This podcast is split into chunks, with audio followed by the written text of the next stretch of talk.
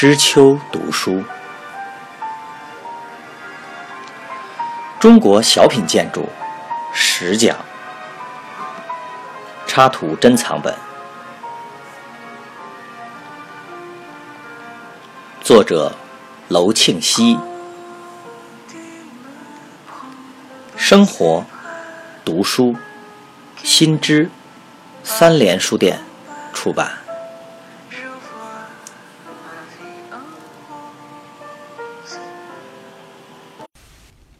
第九讲，石床。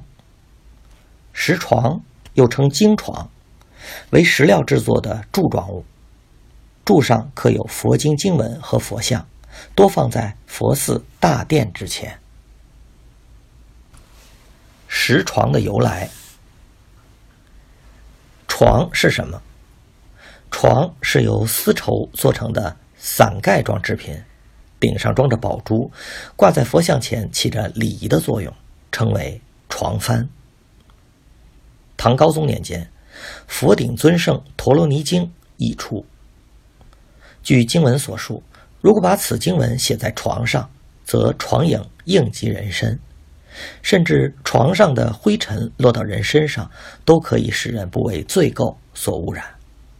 所以我们在许多佛寺的大殿里，常可以见到这种。圆筒伞盖状，上面写有经文的丝帛制品，高挂在梁下佛座之前，因此也称为经床。出唐以后，这种经床发展成为室外的石质床，于是陀罗尼经文由书写而转为石刻。石上刻经在中国发展很早，它的好处是可以长久的保存。据建于北齐时期的北响堂山石窟中石碑的记载，当时窟中即刻有四部佛经。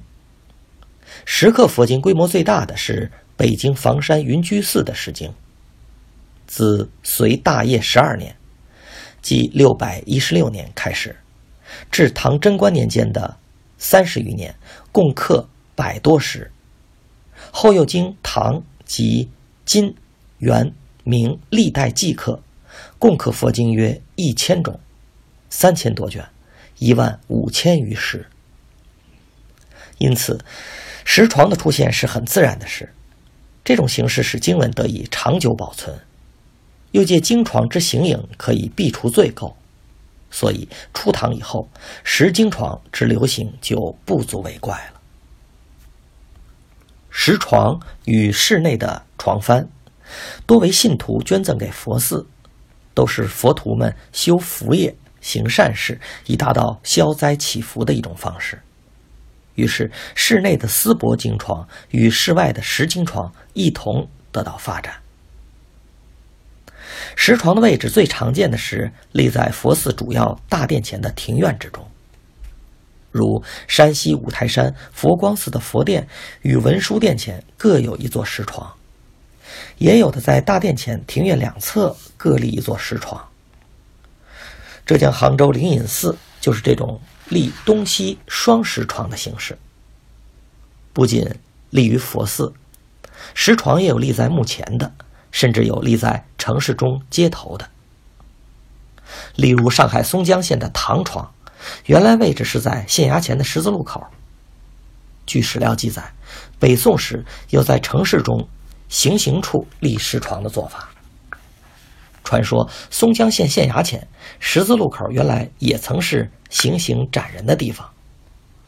不论是墓前立床，还是在行刑街口立床，其意义都是为亡人祈福和解冤除罪。